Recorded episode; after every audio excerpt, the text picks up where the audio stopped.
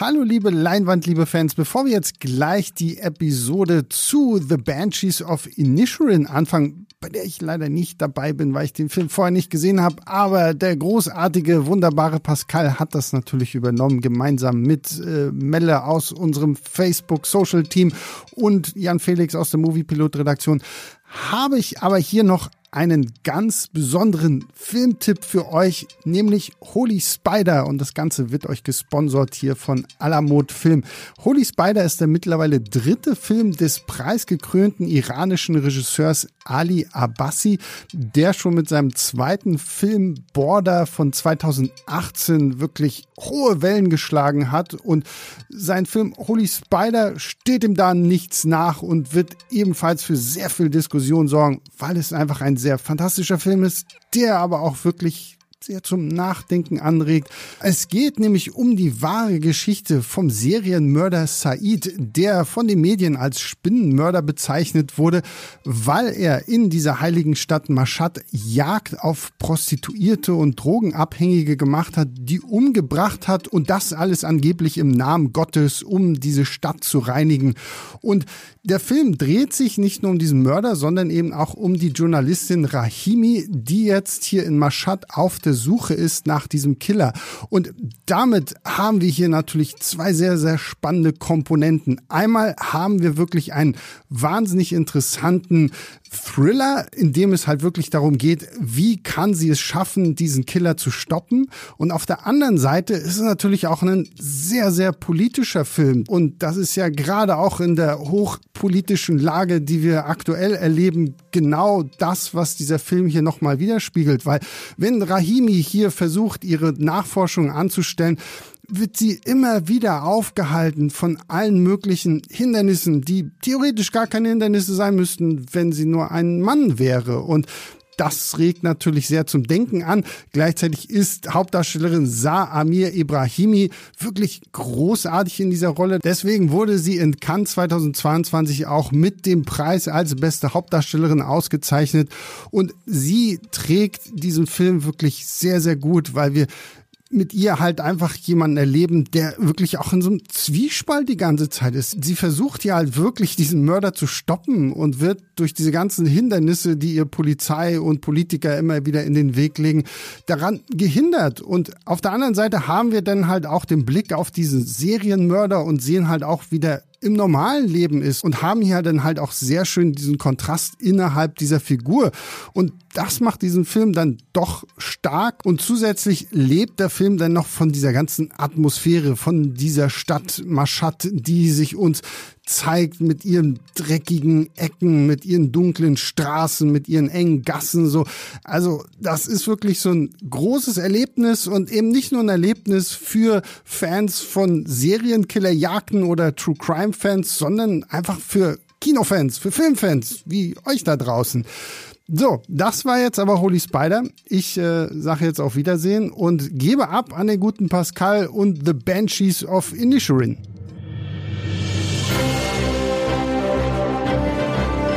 Hallo und herzlich willkommen zu einer neuen Ausgabe Leinwandliebe, dem Filmstarts-Podcast. Ich bin Pascal und ich habe mir wieder tolle Gäste eingeladen. Nämlich zu meiner Linken sitzt die gute Melanie, genannt Melle. Hallo Melle. Hallo. Und vor mir sitzt der gute Jan Felix. Hallo Jan Felix. Hi Pascal. Vielleicht wollt ihr mal kurz sagen, wer ihr überhaupt seid, weil im, ich weiß gar nicht, Melle war auf jeden Fall schon mal im Leinwandliebe-Podcast dabei. Jan Felix noch gar nicht, aber das könnt ihr ja mal kurz aufklären. Ich äh, leite das Social Media Team, was auch für Filmstarts zum Beispiel zuständig ist bei uns. Und äh, genau, war schon mal das letzte Mal bei äh, Don't Worry Darling mit Sebastian und Mo auch aus der Redaktion. Genau, und ich äh, bin Redakteur bei Moviepilot und schreibe ganz viele News unter anderem ähm, und äh, war auch tatsächlich schon mal bei Leinwandliebe, ist allerdings schon länger her. Also ich glaube, das letzte Mal habe ich mich mit Sebastian über Horrorklassiker unterhalten. Äh, aber das, ja, das muss zwei Jahre her sein. Gut. Ja. Sehr schön. Äh, ich kann auch schon mal sagen, wenn hier zwischendurch ein bisschen gekichert wird, äh, das liegt daran, dass wir uns alle so tief in die Augen schauen und äh, da passiert das mal. Genau. Wir sprechen heute über einen Film namens The Banshees of Inner, Inisherin, Inisherin. Inisherin, The Banshees of Inisherin. Der neue Film von, oh Gott, das sind alles Namen, unfassbar. Ähm, wie heißt der Regisseur denn nochmal? McDowell, McDowell, McDowell, McDonough, glaube ich. Martin ja, McDonough. Oh Gott, jetzt, ihr müsst uns das heute echt verzeihen, die Namen sind schwierig. Ja, sehr irisch. Ja, sehr irisch. Äh, Martin McDonough in Banshees of Inisherin. Und ähm, bevor wir richtig in den Film einsteigen, würde ich Jan Felix erstmal kurz bitten, die Inhaltsangabe wiederzugeben. Worum geht's? Äh, es geht um zwei Freunde, die beide auf dieser Insel Inisherin leben, spielt im äh, in den 1920er Jahren, ähm, die sich seit 30 Jahren kennen oder geschätzt 30 Jahren und mit einem Mal kündigt der eine dem anderen die Freundschaft. Aus Und dem Nichts. Aus dem Nichts heraus. Also ohne, dass da irgendwie vorher was vorgefallen ist, ohne dass einer den anderen beleidigt hat oder irgendwas passiert ist, sondern es passiert einfach aus dem Nichts und der Film erzählt quasi, wie diese sozusagen verlassene Figur, ja, nämlich äh, ja, wie heißt der jetzt? Pat Patrick Porrick, Porrick, genau, Porrick. ja, also die irische, die gälische Version von von Patrick, ähm, äh, gespielt von äh, Colin Farrell, damit umgeht, dass er von von Brandon Gleasons Figur quasi äh, im Stich gelassen wurde oder dass Brandon Gleasons Figur ihm die Freundschaft gekündigt hat. Genau. Das ist äh, quasi die Prämisse des Films. Und ähm, bevor wir darauf eingehen, wie uns der Film so gefallen hat, vielleicht erstmal noch eine Eingangsfrage. Martin McDowell, McDonough, wie auch immer. Ähm, wie steht ihr zu dem guten Mann? Melle? Hast du eine Meinung? Kennst du den? Äh, Brügge ja, sehen aber, und sterben? Ja, aber ihr steckt da doch tiefer drinne. Wenn ich jetzt anfange, dann keine Ahnung. Äh, das ist vielleicht eher eine Frage für Jan Felix. Jan Felix. Ähm, also Brügge sehen und sterben fand ich immer super. Ist ja Mhm. eigentlich auch irgendwie so ein, so ein Kultfilm, der sich so entwickelt hat, den alle mal gesehen haben eigentlich. Ähm, Seven Psychos war nichts für mich. Mhm. So, also den fand ich schon sehr, ja. Also nicht Scheiße. sagen kann man. genau, also, also eigentlich muss man also was Extremes über den Film sagen, weil nicht sagen, dass er definitiv nicht. Mhm. Äh, ich fand ihn aber nicht sonderlich gut und ähm, äh, ähm, Three Billboards? Genau, Three Billboards habe ich tatsächlich nicht gesehen. So Große, ja, große Lücke bei mir. Ja. Wow. Äh, Das tut weh zu hören. Ähm, also ich finde, sein bester ist wahrscheinlich Brügge sehen und sterben. Das ist so sein Meisterwerk. Ähm, und aber Three Billboards finde ich auch absolut grandios. Äh, Seven Psychos finde ich eher ein bisschen nervtötend. Ähm, genau. Und jetzt haben wir die Banshees, die jetzt im Kino laufen. Ähm, und ich habe gelesen, dass der Martin McDonough, Don, boah, der Martin halt, äh, dass der früher am Theater gearbeitet hat und ähm, alle seine Stücke wurden veröffentlicht, außer eins. Und das war dieses Banshees-Stück. Äh, und das hat er jetzt zum Kinofilm gemacht. Und ich muss sagen, der Film hat ja auch was sehr Theatrales, oder? Also er wirkt wie ein, wie ein äh, Theaterstück, was sich ähm, auch irgendwie auf die, auf das Setting äh, übertragen lässt, diese Ausweglosigkeit dieser, dieser Westküsteninsel in Irland. Und äh, ich weiß nicht, wie es euch geht. Ähm, für mich war diese Insel ein kleiner Sehnsuchtsort, was äh, sehr stark bei mir irgendwie so romantische Gefühle ausge, ausgelöst hat, die der Film ja im Verlauf der Handlung sehr stark widerlegen kann. Ähm, deswegen, wie, wie, wie hat die Insel auf euch gewirkt? Wolltet ihr da mal Urlaub machen? Wollt ihr da gerne hin? Wollt ihr mit Eseln durch die, durchs Grün streifen?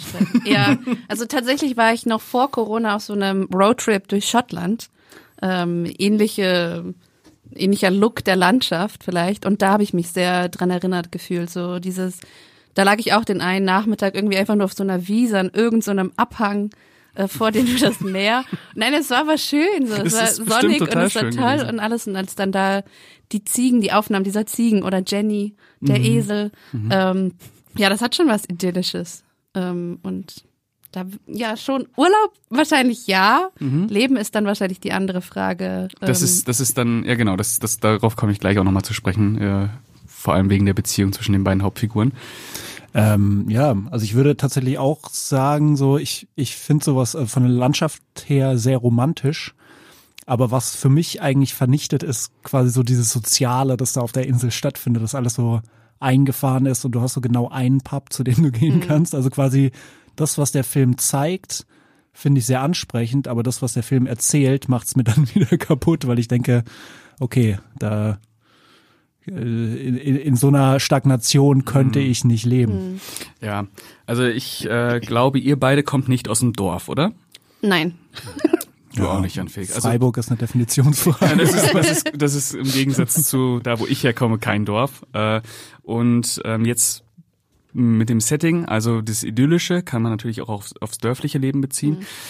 Und dadurch kommt dann äh, halt auch das wieder zum Tragen, was der Film erzählt, nämlich diese Ausweglosigkeit. Du bist ja äh, aus äh, Mangel an Alternativen äh, dazu gezwungen, dich mit den Leuten im Dorf auseinanderzusetzen. Und äh, ich konnte mich sehr gut äh, in beide Figuren hineinversetzen. Ähm, bei äh, Banshees, sowohl in Colin Farrell als auch in Brandon Gleason.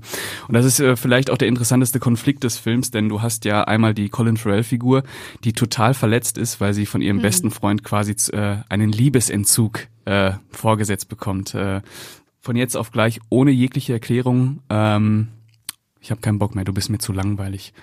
Es steckt natürlich ein bisschen was dahinter, hinter dieser Motivation, wobei ich die im Verlauf des Films auch so ein bisschen halbgar fand. Mhm. Ah, äh, okay. Und äh, diese Colm-Figur, die Motivation ist, er möchte was aus seinem Leben noch machen und er hat keinen Bock mehr, sich mit den immer gleichen Leuten, beziehungsweise mit seinem besten Freund vor allem, äh, ins Pub zu setzen und immer wieder über die gleichen Dinge zu reden, weil er merkt, so scheiße. Langsam, ich werde älter äh, und die Chance, noch irgendwas zu machen, was bleibt, ähm, oder was auch mich überdauern könnte, wird geringer. Und ich, der aus einem Dorf kommt, konnte das sehr, sehr gut nachvollziehen, weil irgendwann hast du halt dieses Dorf durchgespielt.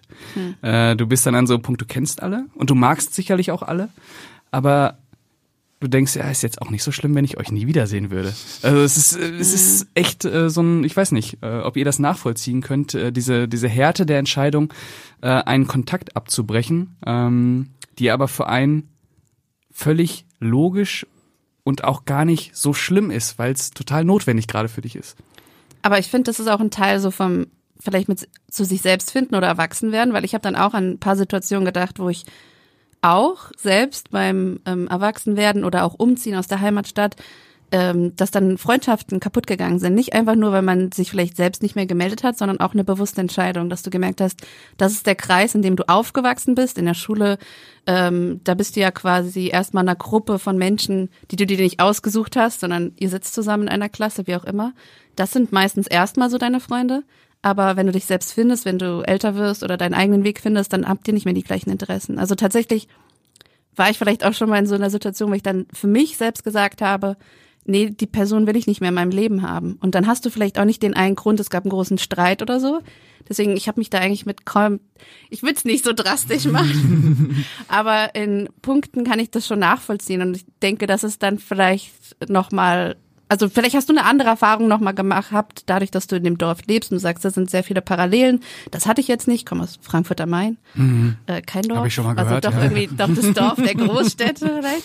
ähm, aber ähm, genau, also die, diese Bewegung irgendwie dazu sagen, das ist nicht mehr meins, ich will vielleicht was anderes, ich will mehr, egal in welche Richtung, das konnte ich schon nachvollziehen. Ja, mhm. wobei es ähm, in dem Fall ja nochmal der Punkt ist, ähm, oder in deinem Fall, man kann wegziehen. Ja, ja, genau. Bei genau, den beiden genau. hast du halt das Ding, die, die müssen da bleiben. Also Ja. sie müssen natürlich nicht, aber du weißt, dass sie niemals wegziehen würden, Mhm. da äh, scheißegal, was passiert. Und ähm, das führt dann quasi zur, zur Ausgangslage des Films, nämlich ähm, die Figur Colm entscheidet sich dazu, den Kontakt abzubrechen und ähm, wir sind dann an dem Punkt, äh, dass wir im Prinzip sehen, wie, wie Colin Farrell darauf reagiert. Und das führt mich natürlich zu der Frage, was war das für ein Film für euch? War das äh, für euch ein Charakterdrama? War das eine schwarze Komödie? War das, äh, was könnte das noch sein? Ähm, Charakterdrama, schwarze Komödie, war das ein schöner, wohlfühlender Irlandfilm? So stelle ich mir die Iren vor. Diese kauzigen Leute sollen sie mal machen. Also ich, Wie hat der ja. Film auf euch gewirkt? Wahrscheinlich eine Mischung aus den ersten beiden Punkten. Ich meine, man hat es ja eben bei dir vielleicht auch schon gemerkt, dass du dann überlegt hast, was wäre noch eine dritte Option. Mhm. Ähm, ich glaube, gehan also gehandelt wird's als äh, schwarze Komödie und ich fand das schon sehr, also wir haben ja auch gut gekichert im Kino. äh, also Pascal und ich haben den Film gestern gesehen. Ähm, genau, da hatten wir ja schon Spaß. Gegen Ende hin dann echt eher so, hat es den Nachklang? Oder es basiert halt auf charakterlichen Dramen, aber mhm. ähm, für mich stand doch noch so dieses schwarze Komödie-Ding im Vordergrund, den Großteil des Films. Ja, also ich würde auch tatsächlich sagen, schwarze Komödie ist so die die so die Shorthand, unter dem man den Film am besten zusammenfassen kann, weil er eben so diese humorhaften, aber irgendwie extrem tragischen und teilweise auch sehr blutigen Elemente dann hat. Ähm, ich habe den vor über einem Monat beim Hamburger Filmfest gesehen und war dann danach aber sehr überrascht, dass viele Leute den so so tief tragisch mhm fanden oder empfunden haben, weil mhm. ich, also, als ich vorhin so quasi im Spaß meinte, das ist ein schöner irischer Wohlfühlfilm, ähm, mein, also ich meinte das eigentlich auch so halb ernst, weil ich finde den Film eigentlich schon sehr auf eine Art und Weise funktioniert der sehr gut als so, ein, so eine Komödie über zwei kauzige alte Männer. Mhm. Mhm. Ähm, und was da quasi alles passiert, auch an, an tragischen Handlungen, löst aber quasi nicht dieses komödiantische Element für mich auf. Also das quasi, du fängst an mit irgendwie zwei Leuten, die sich so ein bisschen anzicken und endest mit zwei Leuten, die sich so ein bisschen anzicken und irgendwie, irgendwie ist das ja schon irgendwie alles dann okay mit dieser Freundschaft. Aber da gibt's, glaube ich, verschiedene Meinungen zu. Ja, und ich glaube, dass das sich auch auf das ganze Schaffen von dem Regisseur beziehen lässt. Also wirklich diese Mischung aus. Äh, ich finde, der Film hat was äh, sehr, sehr Tragisches, weil die Figuren sich ja auch irgendwie letztlich sich selbst ausgeliefert sind. Also ähm, beide sind an einem Punkt, wo sie nicht mehr anders können und es, es wiegelt sich ja, also es, es steigert sich ja immer mehr. Es ist ja diese klassische Eskalationsdramaturgie, die äh, der Regisseur im Prinzip in jedem Film bedient. Äh, irgendwann gibt's halt den Punkt, wo irgendwer zu weit gegangen ist und die anderen können nur noch reagieren. Und das ist ja in diesem Film genauso. Und ähm, es hat ja dann am Ende auch etwas, ähm, ja, sehr, weiß ich nicht, ähm, tragisches, ja, man kann es tragisch nennen, wenn man sieht, wie was aus dieser Figur, die eigentlich immer so als der netteste aus dem ganzen mhm. Dorf beschrieben wird, äh, wozu er sich hinreißen lässt. Ähm, und ich glaube, Bevor wir den Bogen gleich noch weiterspannen, äh, kommen wir erstmal auf die Schauspieler zu sprechen, weil ich war natürlich sehr, sehr gehypt darauf, endlich wieder zu sehen, wie Colin Farrell und Brandon Gleason nach Brügge sehen und sterben endlich wieder äh, gemeinsame Sache machen. Ähm, diesmal nicht als Gangster-Buddies, sondern als äh, Ex-Best Friends. Ähm, und es gibt natürlich noch weitere Schauspieler, auf die wir gleich zu sprechen kommen, aber erstmal, ich glaube, Melle, Colin Farrell, was sagst du zu dem? ja, da kann ich gerne Filme gucken mit dem. Und äh, da muss ich auch noch weitergeben. Ähm, genau, ich bin heute nur eingesprungen als Ersatz und ich soll sagen, also Colin Farrell gerne mehr Filme besprechen wir gerne öfter. Ähm, und die Person, die eigentlich hier sitzen wollte, würde bestimmt ganz doll abfeiern. Aber ja, ja, ich sag einfach, ja, ja. War gut, okay. Ja. Also das Gefühl, Melle könnte jetzt noch die nächste Stunde füllen. Pascal und ich überhaupt nicht mehr zu Wort. ja, lass ruhig Du raus. hast ja nach Colin Farrell gefragt. Ja, lass es raus, lass es raus. Ähm, und man muss ja auch sagen, dass wir Colin Farrell ja durchaus äh, besprechen. Äh, ja, ja, na klar. The Batman zum Beispiel war ja auch ja. zuletzt. Mhm. Natürlich nicht als Colin Farrell äh, erkennbar. Aber okay. Möchtest du noch was zum Spiel von Colin Farrell sagen? Fandest du ihn drollig? Fandest du ihn äh, äh, erschreckend? Fandest du ihn schön?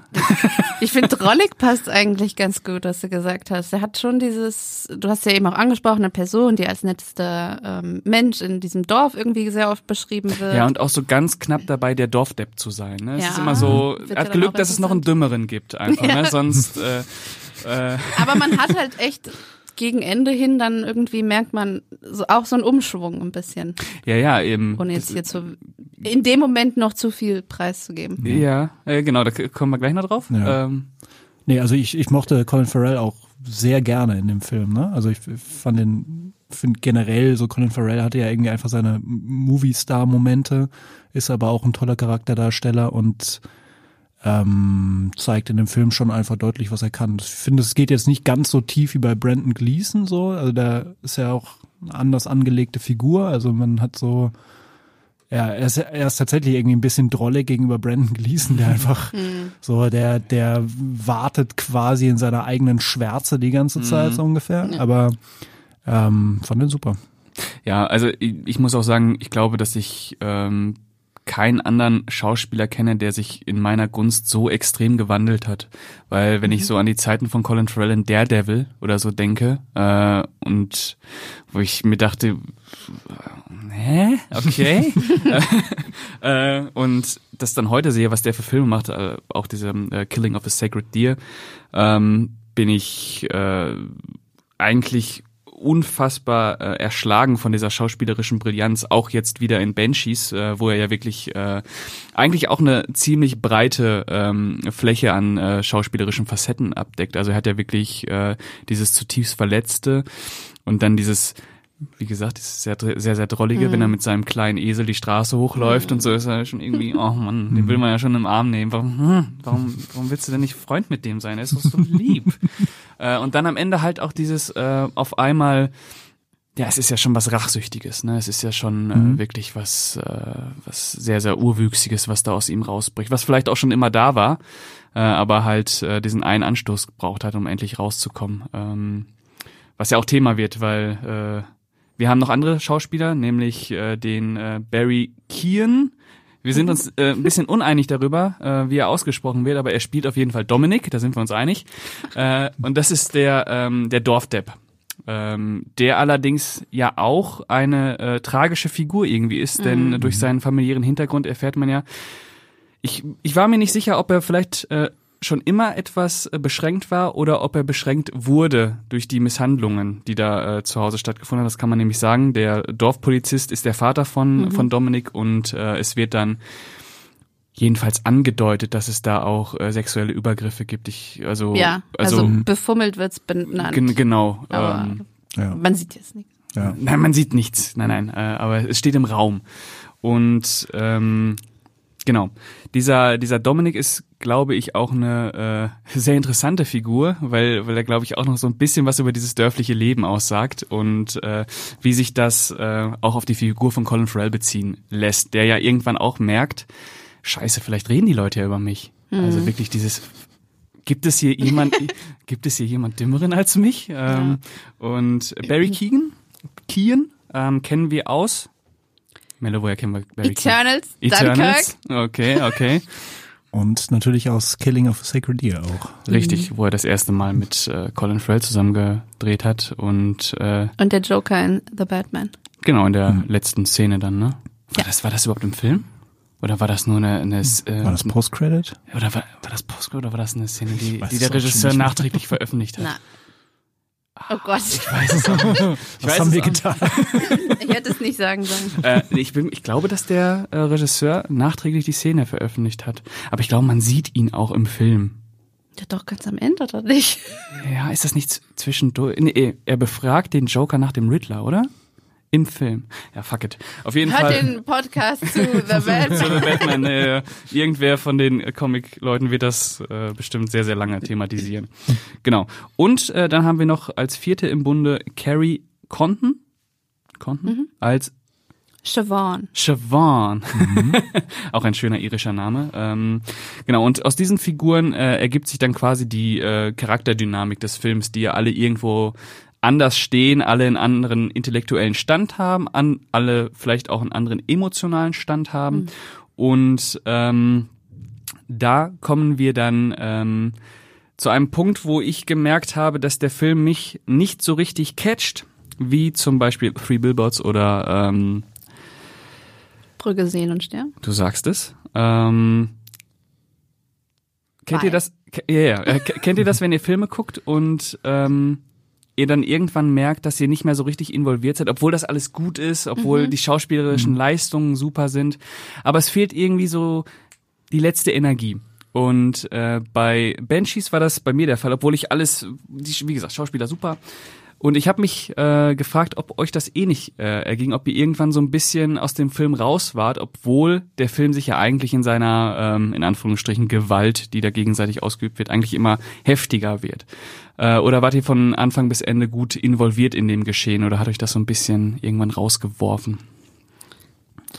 Also bei mir, ich war tatsächlich die meiste Zeit einfach komplett drin, tatsächlich. Also ich fand den auch sehr gut ähm, und fand auch äh, Martin, nennen wir ihn mal so, hat immer neue Wege gefunden, das Ganze irgendwie neu anzufachen. Ne? Also wie wir schon gemeint mhm. haben, ist irgendwie so sehr theatral, weil es begrenzt.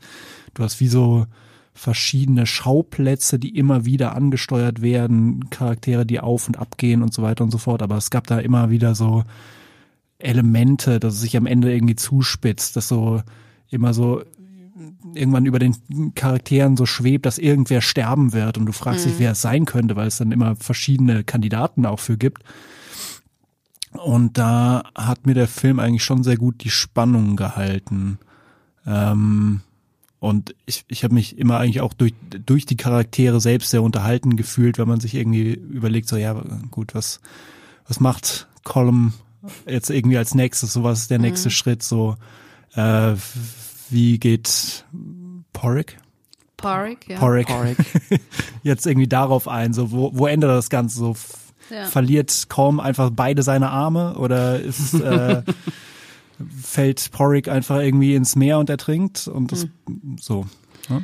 Aber das ist der Punkt, glaube ich, bei mir auch so, wenn du über diese Absurdität des Ganzen, also warum eskaliert das so? Also warum mhm. muss man erstmal damit starten? Hinwegguckt, fand ich, weil das würde ja keiner hoffentlich in echt machen, ähm, fand ich mich da, da ganz gut unterhalten.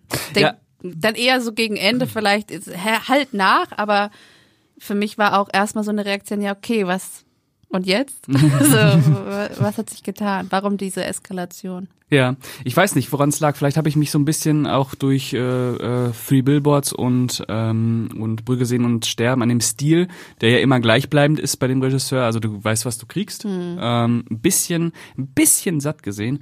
Ähm, ich, ich muss das für mich selber noch herausfinden, aber ich wollte jetzt mal fragen, ob es euch ähnlich geht, dass ihr so ein bisschen, ähm, obwohl euch das eigentlich äh, schauspielerisch sehr abgeholt hat und auch die Themen des Films berührt und mhm. amüsiert haben, mhm. ob ihr da irgendwann äh, auch so ein bisschen ähm, so eine gewisse Teilnahms Teilnahmslosigkeit ist zu groß, so eine gewisse weiß ich nicht, Selbstverständnis, mit einem gewissen Selbstverständnis das geguckt habt, weil ihr, weil man sich ungefähr denken kann, wie der Martin inzwischen tickt und mhm. äh, mhm. was für Wege er auch einschreiten wird. Das ändert aber nichts daran, dass das ein sehr guter Film ist. Was äh, für mich auch mit einspielt. Entschuldigung. Was für mich auch mit einspielt, äh, ist, äh, dass der Film ja auch noch ein anderes Thema jedenfalls ankratzt. Und zwar der irische Bürgerkrieg. Und da wollen wir jetzt gerne von Melle hören, was genau da vorgefallen ist. Nein, Spaß. äh, nein. Ich habe mich gefühlt wie in der Schule. An die Tafel, los. Genau. Ähm, nee, der irische Bürgerkrieg, denn der Film spielt ja im Jahre 1923. Das heißt, es ist, glaube ich, nach dem ersten irischen Unabhängigkeitskrieg kam der irische Bürgerkrieg, wo die IRA dann äh, zum ersten Mal auch in den Einsatz gekommen ist. Was ich hier erzähle kann, äh, sind Halbwahrheiten. Ähm, und ich weiß gar nicht, wie es euch geht. Das ist jetzt erstmal die erste Frage. Habt ihr das ähm, als Thema des Films gesehen oder habt ihr euch einfach nur gedacht, okay, man merkt, da ist Krieg auf dem Festland, weil es gibt ja wirklich immer wieder diese Szenen, wo die Charaktere rüberschauen und man sieht, mhm. dass da irgendwelche Ein Bombeneinschläge oder sonst irgendwas sind und der Polizist sagt ja auch, er muss rübergehen und bei äh, Hinrichtungen helfen, aber er weiß gar nicht, wen er da eigentlich hinrichtet, aber sechs Schilling äh, die Stunde, pff, gut. Ähm, war das für euch ein Thema? In dem Film oder ähm, eher nicht?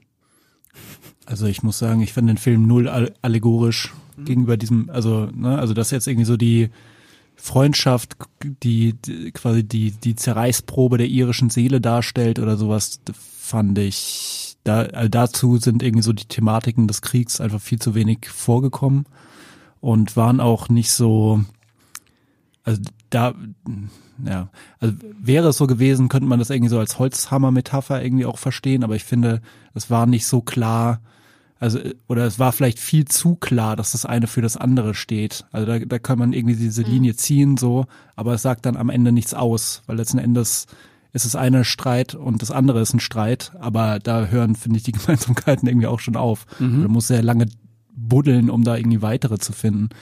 Ich fand eher quasi diese, die, äh, der Hintergrund des Krieges war so eine interessante, also es hat irgendwie diesen Streit zwischen diesen beiden Männern nochmal irgendwie weiter angereichert. Also insofern, dass man irgendwie merkt, so, okay, es, es gibt quasi eine Parallele, aber das eine steht nicht für das andere. Oder hat es den, den Streit der beiden Männer vielleicht auch nochmal banaler wirken lassen? Wenn du weißt, äh, Das da hinten der- killen sich die Leute und ihr streitet euch, weil Hm. ihr euch langweilig findet.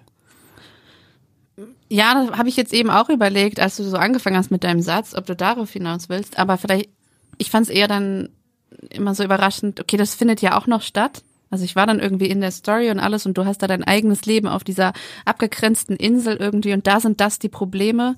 Vielleicht hat es eher auch mehr so noch die Motivation von Kolm losgelöst, so diese Endgültigkeit des Lebens ähm, zu spüren. Ähm, ja, also ich fand, es hat irgendwie noch sowas dann zugegeben, dass man das von weitem noch mal mitbekommt, irgendwie die Explosionen oder wie die Charaktere ähm, rüberschauen aufs Mainland. Ähm, aber die direkten Bezüge, ähm, in die du uns jetzt da einweihen wirst, gleich, Da bin ich ja mal gespannt. äh, da gut. bin ich tatsächlich auch nicht so dahinter. Ähm, ja, äh, ich ver- verstehe das vollkommen. Und ich glaube auch, dass, äh, was Jan Felix schon gesagt hat, ich glaube, dass der äh, Film eine ganz, ganz platte Metapher bemüht. Ähm, ich glaube, dass äh, aber auch der äh, die Stärken von Martin als Regisseur nicht unbedingt in den Metaphern liegen, sondern eher äh, in den im Zwischenmenschlichen und im schwarzen Humor.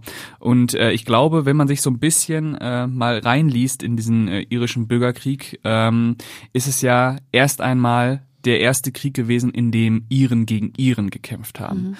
Es war ein Krieg unter Nachbarn, unter Freunden, haben wir auf der Insel auch wieder. Und es war ein Krieg, ähm, der äh, ja von einem, von der IRA vollkommen äh, unterbesetzt ähm, bemüht wurde und die wurden ja einfach überrannt quasi. Es gab unfassbar viele Tote. Ähm, aber der Krieg von der IAA halt auch aus einem, aus einem, irgendwie aus einem Nichtantrieb äh, herausgekommen ist, weil eigentlich alles, was äh, in diesem Krieg noch einmal neu verhandelt werden wurde, zwei Jahre vorher in dem äh, eigentlichen Unabhängigkeitskrieg schon, geklärt wurde. In jedem Fall äh, würde ich sagen, dass so ein bisschen ähm, der Krieg in Irland als auch der Krieg zwischen Colm und äh, Pot Porrick. Porrick äh, äh, ähm, so ein bisschen aus, aus so einem Gefühl herausgekommen ist, dass man was machen muss. Ähm, Weil es gerade so aussieht, als wäre alles geklärt.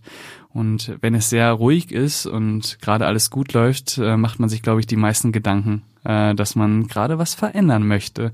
Und ähm, ich glaube, dass sich das ähm, auf die beiden äh, Fronten ähm, übertragen lässt. Ich würde jetzt nicht sagen, dass das sonderlich sinnstiftend und clever ist, äh, weil es dann eben doch auch sehr naheliegend ist.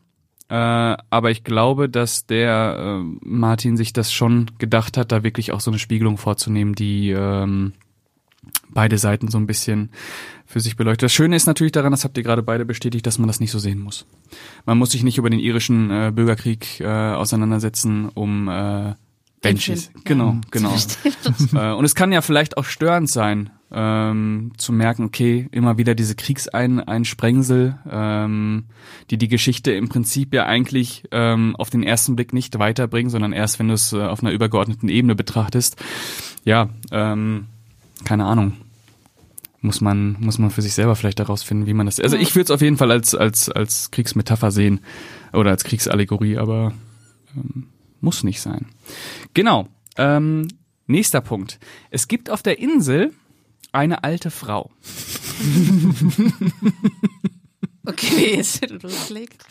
ähm, deren Namen ich vergessen habe. Weißt du ihn noch? Äh, Mrs. Mrs. Comic? Mrs. Oder Coric? Coric? Auf jeden Fall Ja, wird sie auch also- Ghoul genannt. Ja. Also Das sagt einem schon alles, was man wissen muss. Ja. Äh, und dadurch bekommt äh, der Film ja die, äh, die Todesfee quasi ähm, gebracht und noch einen mythologischen Überbau. Und äh, da würde ich euch jetzt gerne mal fragen, ähm, was hat euch diese Figur gebracht? Hat euch das gefallen, dass da noch äh, quasi so etwas ähm, Bedrohliches über der Szenerie dreut durch die äh, Figur der Todesfee? Jan Felix, Melle, wer möchte starten? Ja, ich kann. Also ich, ich fand einerseits war die einfach sehr lustig, weil, weil sie irgendwie so extrem, also stumpf quasi manchmal einfach gegen, gegen Leute, Leuten dann so ins Gesicht geworfen hat, was sie an ihnen nicht mag oder was, was sie gerade falsch machen oder so, ne? Und ähm, das war quasi wie so ein Realitätstest, wie für, für manche Figuren, die dann irgendwie gemerkt haben, ah, okay, ja, mhm. ja, äh, da baue ich ja gerade irgendwie Scheiße so. Ähm, oder die einfach, also für den ganzen Spaß einfach irgendwie so, so eine Beleidigung um die Ohren bekommen haben, so für ihre eigene Existenz. Und das war einfach, das waren einfach lustige Momente. Und auf der anderen Seite hast du sie aber auch so als, als so eine ansatzweise so eine Fantasy- oder Horrorfigur, wo du irgendwie gemeinsam mit dem Titel schon so ein bisschen denkst, mhm. okay, geht's doch noch in so eine übersinnliche Richtung hier gerade? Also was, was passiert da jetzt?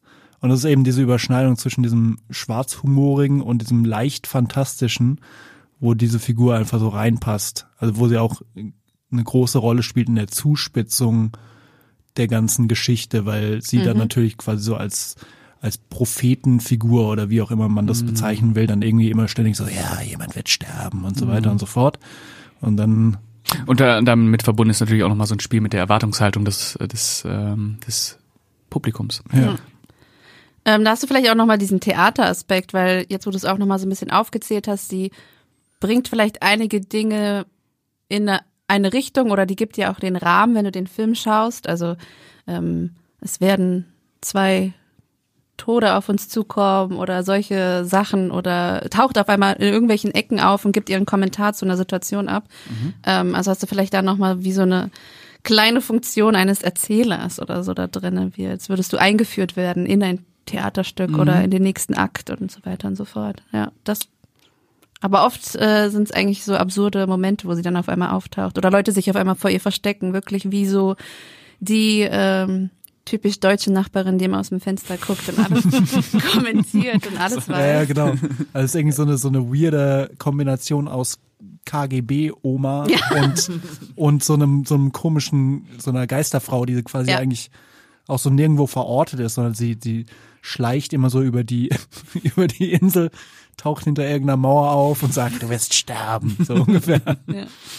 Ja, was natürlich auch nochmal so ein bisschen äh, auch dieses diese eigenen Gesetzmäßigkeit dieser Insel irgendwie auch unterstreicht, mhm. was da alles. Also eigentlich geht ja jetzt ziemlich viel ab, ne? Äh, ja. Dafür, dass da 50 Leute wohnen, 100 Leute, keine Ahnung, wie viele Leute da wohnen. Ähm, genau, und äh, ich glaube, mit dem Film sind wir jetzt schon durch, außer ähm, Jan Felix oder Melle. Das war die Wortmeldung dazu. Genau, lass mich kurz räuspern. Ich habe noch eine Rede vorbereitet. Bitte, ich höre. ähm, ja, ich. Wie, wie war denn eigentlich dies, äh, die Reaktion äh, beim Hamburger Filmfest auf den Film? Äh, also es gab keine Standing Ovations, so wie, wie bei Venedig. Also Schon wie das, schlecht. das spricht nicht für Hamburg. Nee. nee Hättest ähm, du ja ähm, starten können. Habe ja, ich vielleicht Mal. gemacht. Ja, ja, ich stand genau. da 15 Minuten, aber ganz Hamburg hatte den Saal schon verlassen. nee, ähm, also die Reaktionen waren tatsächlich sehr gut. Also die Leute haben viel gelacht in dem Film. Ne? Mhm. Und dann so natürlich so die Reaktion auf die Tragik, die kann man meistens nicht gut lesen. Die passieren ja dann eher im Stillen, aber äh, ich hatte schon das Gefühl, dass viele den Film auf einer grundsätzlichen Ebene verstanden haben und auch dem Film nachgegangen sind weil er ja wirklich auch zum Lachen bringen will. Also er ist ja auch sehr sehr humorhaft in vielen Momenten. Mhm. Wobei das ein guter Film ist, wenn man den äh, mit einem äh, breiteren Publikum vielleicht guckt, äh, wo man auch gut sehen kann, ob die ähm, tragischen oder traurigen Momente, es gibt eine sehr herzzerreißende Szene, wie ich finde, ähm, die ich jetzt hier nicht nennen möchte, aber die ging mir schon ans Herz. ähm, wo man dann auch gut sehen kann, ob diese, ob diese ähm, ob dieser Film funktioniert, weil auch die Tragik ja immer mit einer gewissen Absurdität verbunden ist, die äh, auch oftmals, wenn man nicht so richtig in dem Film drin ist, dazu verleiten kann zu lachen. Ähm, mhm. Und ich finde, dass der Film vielleicht dafür auch ein guter Gradmesser ist, was äh, mich auch zu der nächsten Frage führen würde. Wem würdet ihr diesen Film empfehlen? Jetzt geht's los, Leute. Jetzt geht's los. Ist das ein mhm. Film für Leute, die gerne Komödien gucken? Schweigen. Nicht diese. Weil wir müssen ja, wir, wir, müssen ja auch hier noch Empfehlungen aussprechen, weil es ist ja jetzt auch nicht unbedingt so ein A-Liga-Film, mhm. auch wenn es A-Liga-Schauspieler sind. Äh, die Leute da draußen wollen natürlich wissen, auf was sie sich da einlassen, nachdem wir jetzt schon eine halbe Stunde über den Film gesprochen haben. also ich finde, es ist ein Film für Leute, die es sehr gut abkönnen, wenn Tragik und Komik zusammenkommt. So, also für Leute, die jetzt irgendwie auch zum Beispiel Brügge sehen und Sterben genossen haben oder eben mhm. Hier, wie hieß er, The Three, Ward? Three Billboards. Ja, ja. Äh, The Ward? Ja, auch, oder The Warden, der auch Martin McDonough, äh, verwechsel ich den gerade vom Titel her? Seven Auch mit Psychos? Brandon Gleason. Ach so, ist das, ist das ein, der, der Kurzfilm der erste? Nee, du meinst, äh, am Sonntag bist du tot, oder? Ist das der deutsche Titel? von- Ja, das kann gut sein, ja. Ist aber nicht, ist auf jeden Fall nicht von ihm, vielleicht von ihm produziert. Okay. Okay, ja. Oder, ah ja, oder von seinem Bruder. Ja, okay, bevor ich mich noch weiter hier reinreite. Äh, Nee, ich- The Guard, ja, The Guard. ja, Ja, der ist äh, von seinem äh, von seinem Bruder. ja, M äh, M- Michael? Ma Michael McDowell? Oh, boah. Ja. ja. Gut. Jedenfalls, jedenfalls, also auch ähnliche Verschränkung von von ähm, von Themen, ne, oder von Stimmungen so. Also wer irgendwie sehr gut über irgendwas lachen kann, was gleichzeitig aber herzzerreißend tragisch sein könnte, so der sollte sich den Film auf jeden Fall anschauen. Ähm, und wer es auch ab kann, um jetzt mal weiterhin vage zu bleiben, sozusagen, äh, dass ein Film sich Zeit nimmt. Weil ich finde irgendwie, das ist schon so ein bisschen so ein Alterswerk, dieser Film. Also es ist schon so ein bisschen so, äh, Martin kehrt da quasi so zu, zu seinen Wurzeln irgendwie so zurück, so zu den, den irisch-gälischen sozusagen und, Mhm. und erzählt halt auch so einen Film jetzt nicht über große, also über zwei Leute, die sich halt so ein bisschen raufen irgendwie Ja, auf ja. eine Art und Weise, ne? Und, Ja. und die halt auch schon ordentlich, also die ja jetzt nicht mehr die Jüngsten sind. So. Ähm, und ich glaube, so mit dem Thema muss man dann irgendwie schon was anfangen können, dass es dann halt auf einer Insel spielt. Es gibt jetzt nicht ultra viele Einflüsse von außen. Es gibt auch nicht unbedingt viele Figuren, die dann irgendwie wieder weg sind oder sowas so, ne? Oder Ja. austreten so.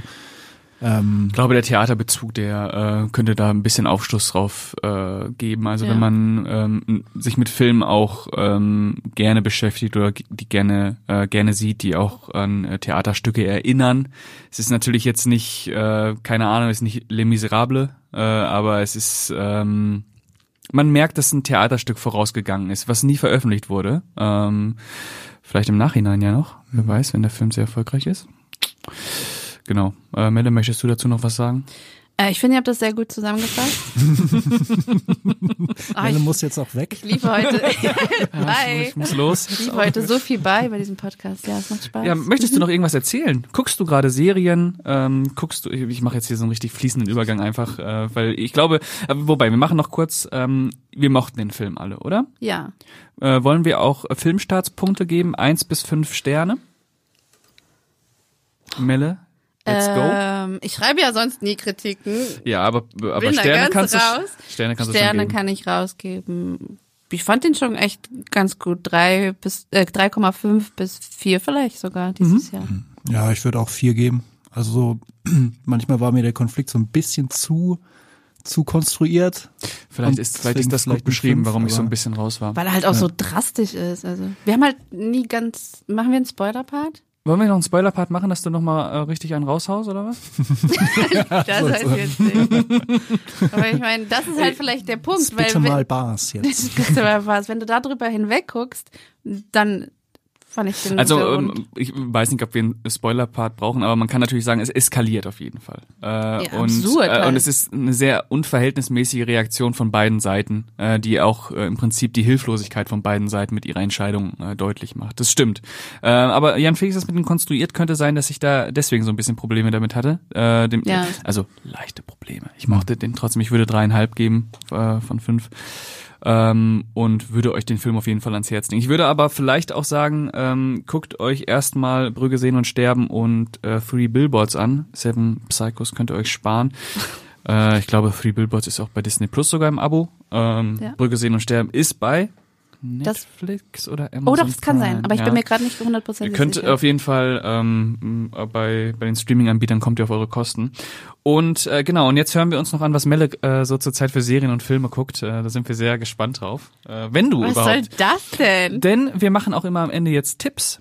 Äh, Heimkino-Tipps. Ah, okay. Äh, ne, das ist jetzt nicht nur, um dich äh, vorzuführen. Äh, Heimkino. Aber Serien empfehle ich immer Derry Girls, wenn wir beim Irischen bleiben wollen. wo kann man das sehen? Netflix. Drei Wo? Staffeln, glaube ich. Und das ist mit Nicola, äh, Nicole, Nicola, Nicola äh, Coughlin, die auch die Penelope in ähm, Bridgerton spielt. Oh, okay. Und das sind äh, vier, Worum geht's? Das sind vier äh, irische Mädels und ein, ich glaube, das ist der Cousin von der einen Engländer und der wird dann halt auch immer so als we uh, British Boy irgendwie so äh, äh, aufgezählt. Und das spielt in den 90ern, also auch in ähm, chaotischen Zeiten in Irland. Und ähm, ja, das ist auch so mitten in deren Leben, was die für, als Teenager für Probleme haben, aber halt in dieser politischen Anspannung. Ähm, lustig? Ja, sehr lustig. Ist es eher Comedy? Ja. Ja. Sehr. Also okay. du hast halt da auch ein bisschen dieses Gesellschaftliche, weil die halt, es taucht dann immer mal wieder auf, wie die Bomben auf dem Festland. Nein, hast halt irgendwelche Nachrichtenberichte über die ähm, Situation damals, aber es geht halt hauptsächlich um diese Freundesgruppe und die sind halt in so einer sehr christlichen Schule, aber finden halt ihren Weg, weißt du, hören dann auch Spice Girls und sowas und äh, dieses Popkulturelle gegen dieses Traditionelle, was da aufeinander trifft, ähm, kann ich sehr empfehlen. Ja, da habe ich auch irgendwas drüber gelesen. Wurde da eine weitere Staffel bestätigt oder wurde das abgesetzt? Also es war jetzt nach der dritten, die erst vor kurzem kam, aber es ist schon ein bisschen was her, ähm, ist jetzt auch Ende. Und das war wahrscheinlich die News, die du da mitbekommen hattest. Okay, es ist aber auch äh, nicht abgesetzt worden, sondern. Ich glaube, es war so geplant, mhm. dass es danach endet, ja. Hm. Okay, ja, interessanter Tipp. Äh, werft da gerne mal einen Blick rein. Jan Felix, hast du noch irgendwas am Start, außer irgendwelche YouTube-Dokus über Polizei in Hamburg aus den 70ern? Was? Kannst du auch um, noch das, um das mal kurz anzuschneiden, es geht um eine Doku, die sich in der ARD-Mediathek befindet, eine Doku-Serie über die FD65. Ich glaube, so heißt tatsächlich die Serie auch über eine Hamburger Spezialeinheit, die okay. ab den 70ern das Reeperbahn-Milieu auseinandergenommen hat. Und ich fand die, ich habe, äh, ne, Pascal verdreht schon ein bisschen die Augen. ich erzähle das, glaube ich, schon zum dritten Mal, aber ich finde die einfach großartig, weil das so quasi so, das ist so die einzige Räuberpistole in der deutschen Geschichte, wo es irgendwie so Vereinigungen wie die Nutella-Bande und die GmbH gab und keine Ahnung, so Leute, die, die hießen dann so Karate Tommy mhm. und es gab irgendwie Schießereien und Schlägereien und es gab noch irgendwie einen Serienkiller und natürlich diese ganzen Zuhälter und und und Fritz Honka, oder? Äh, auch in dem Milieu auf jeden ja, Fall. Ja, ja, ja. 70er Reeperbahn. Ja. Äh, es ist eine Doku-Serie. Genau, ja. Und okay, Archivmaterial. Äh ja, also Archivmaterial ist ja auch viel mit dabei. Ähm, Zeitzeugen. Und, genau, Zeitzeugen, Interviews. Also es ist jetzt als Doku quasi, jetzt, er findet jetzt das Rad nicht neu, was es spannend macht, ist wirklich mhm. so diese, dieser Milieuschmierfilm quasi, der auf allem irgendwie drauf liegt. Und, und mit Sicherheit auch dieses, dieses Lokalkolorit noch in der Verbindung damit, ja. das Zeitkolorit. Äh, dann, ich verdrehe auch spaßeshalber immer die Augen. Ich finde, das klingt sehr interessant, ähm, äh, weil ich mir sowas auch gerne angucke, wenn man so einen Blick auf so ein, Deutschland hat, äh, was einfach nicht mehr stattfindet irgendwie. Mhm. Ähm, wie viele Folgen? Ist, glaube ich, relativ kurz. Sechs, sechs Folgen. Ah. Ah, 50 Minuten. Okay. Ja. Kann man in der ARD-Mediathek, also umsonst, die ist umsonst, ne? Also die ja. kann man einfach auf seinem Smart TV oder, oder Laptop auf, aufrufen. Gut, jetzt habt ihr beide Tipps gegeben. Jetzt muss ich mir überlegen, Serien. Ich bin ja nicht so im Seriengame drin. Ich äh, überlege, eine Serie zu gucken, das mache ich. Äh, ich hab, ähm, auf Disney Plus und zwar Mike. Das ist okay. äh, die neue Serie von dem äh, Pam und Tommy Macher. Habt ihr Pam und Tommy mhm. gesehen? Ja, mhm. hast du gesehen? Ja. Fandst du gut? Mhm. Ja. Ich fand das ja ziemlich grandios. Ähm, und das ist auch der Regisseur, der I, Tonya gemacht hat. Mhm. Craig Gillespie, Gillespie, irgendwie so. Genau, und der hat äh, wieder eine neue Serie gemacht und das Schöne daran ist, dass der immer Miniserien macht. Mhm. A, acht Folgen und die gehen immer nur so 30 Minuten. Und das ist für jemanden, der äh, noch lernen muss, Serien zu gucken, so wie ich, ähm, wirklich äh, sehr, sehr angenehm. Also bei Pam und Tommy fand ich das äh, echt äh, super. Auch ähm, noch eine Empfehlung auf Disney Plus, The Bear. The mhm. Bear, ja. Ähm, das habe ich noch nicht geguckt, aber steht ganz oben auf der Liste. Hat mir ein Kumpel neulich auch empfohlen. Ja. Ne? Grandios. Das müsst ihr euch auf jeden Fall angucken. Ähm, aber das ist ja jetzt inzwischen auch so ein Ding, äh, das sich so rumgesprochen hat und kein Geheimtipp mehr ist. Mhm. Das haben die Leute ja jetzt auch gemerkt, dass da gerade einfach so ohne groß Werbung eine der besten Serien des Jahres abgeliefert wurde. Genau. Ähm, ich glaube, an dieser Stelle machen wir Schluss. Ist das okay für euch? Oh nein. Oder das bricht mir das Herz. Aber. ja. Wollt ihr noch was sagen? Dass du diese Worte jemals zu mir sagst. But why? Pascal. Ja, äh, passend zum Film. Äh, wir beenden das jetzt hier. Schneidest du dir auch die Finger ab, wenn ich jetzt trotzdem mit dir rede? Ja, ja, und dann kann ich keine Artikel mehr schreiben. Dann bin ich arbeitslos. Das, ist es mein Problem? Ja, weil irgendwann wird es dich um den Schlaf bringen. Ähm, genau. Dann äh, bedanke ich mich erstmal bei dir, liebe Melle. Schön, dass du mal da warst. Schön, dass wir endlich unseren ersten gemeinsamen Podcast Ja. haben durften. Ich hoffe, es hat dir gefallen. War ein Erlebnis, ja? Vielen Dank, dass ich da sein durfte. Äh, wirklich, äh, gerne wieder. Äh, Wenn es sich anbietet, ist immer schön, äh, wechselnde Gesichter hier zu haben. Ähm, Jan Felix, auch unser erstes Mal. Ähm, wie fandest du es? Bin ich mir nicht so sicher. Ich fand's sehr, ich fand's sehr liebevoll. Ja. Also, nee, hat mir sehr gut gefallen, ja. Ja, ähm, vielen Dank, dass ihr beide da wart. Äh, ich fand es auch sehr schön und äh, ich bedanke mich auch bei unseren Zuhörern und ZuhörerInnen. Falls ihr Lobkritik äh, oder sonstige Anmerkungen habt, könnt ihr das an leinwandliebe.filmstarts.de schicken. Ihr kennt die Mail inzwischen. Ähm, da habt ihr auch die Möglichkeit, unser Programm zu beeinflussen, denn äh, wie ihr ja auch schon gemerkt habt, lesen wir jede Mail und nehmen wirklich auch eure Wünsche auf. Das werdet ihr in den nächsten Wochen auch wieder merken. Und äh, ja, dann würde ich mich an dieser Stelle verabschieden. Bis zum nächsten Mal und ciao, ciao.